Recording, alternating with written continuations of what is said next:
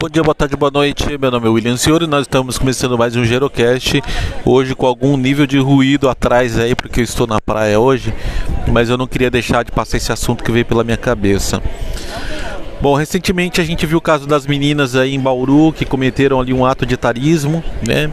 E elas foram bastante atacadas, foram canceladas na internet, houve um verdadeiro linchamento virtual aí, né? Uma preocupação que eu tenho muito grande é quando existe o linchamento, mas não existe a educação. Né? Não adianta a gente apenas atacar, a gente apenas linchar. No caso do etarismo, se a gente não gerar algum tipo de educação, visto que é um tema ainda bastante novo a ser discutido quando a gente olha outras temáticas aí é, em paridades. Né? Então, é, o desafio que eu deixo para todos os ouvintes, os desafios que eu deixo para todos os especialistas em geriatria, em gerontologia, colegas meus que atuam na área do envelhecimento é que a gente possa estar tá criando de alguma forma projetos, conceitos para educar as pessoas para combater o etarismo.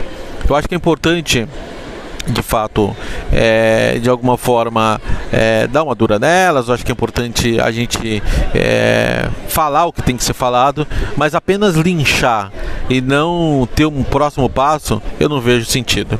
Linchamento virtual, cancelamento virtual por cancelamento não resolve. O que resolve de fato é a educação.